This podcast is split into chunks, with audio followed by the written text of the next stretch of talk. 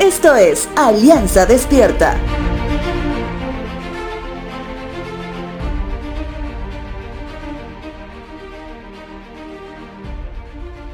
Recuerdo que en una reunión de varones de la iglesia, después de haber tenido un tiempo de reflexión y haber conversado con todos ellos, uno al finalizar la reunión se me acercó y me dijo, todo lo que hoy compartimos en medio de la reunión me ha sido de mucha ayuda y realmente me anima.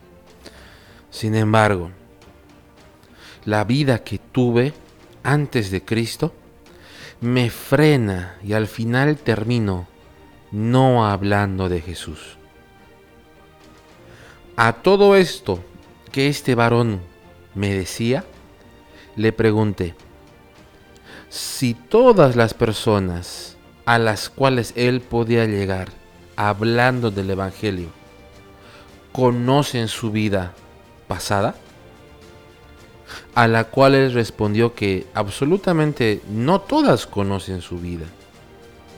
Pero también añadió que a pesar de que él reconoce que no todas las personas a las cuales él les puede hablar conocen de su vida pasada, quien sabe y muy bien es él mismo.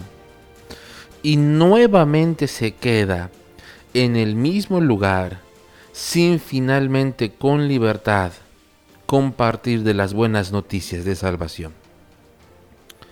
El profeta Isaías, en su libro inspirado, cita en el capítulo 9 un escenario similar que sucedió con el pueblo de Dios.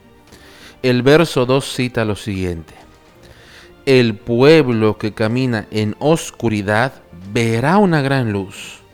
Para aquellos que viven en una tierra de densa oscuridad, brillará una luz.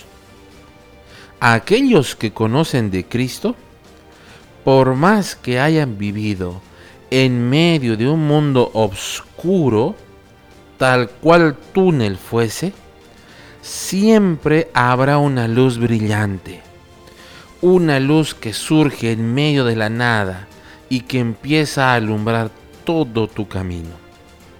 Recuerdo que a aquel varón le dije ese día, todo lo que te ha pasado, puedes convertirlo en una tremenda bomba espiritual, ya que tú eres la fiel prueba de lo que antes fuiste y lo que ahora eres por gracia de Jesucristo.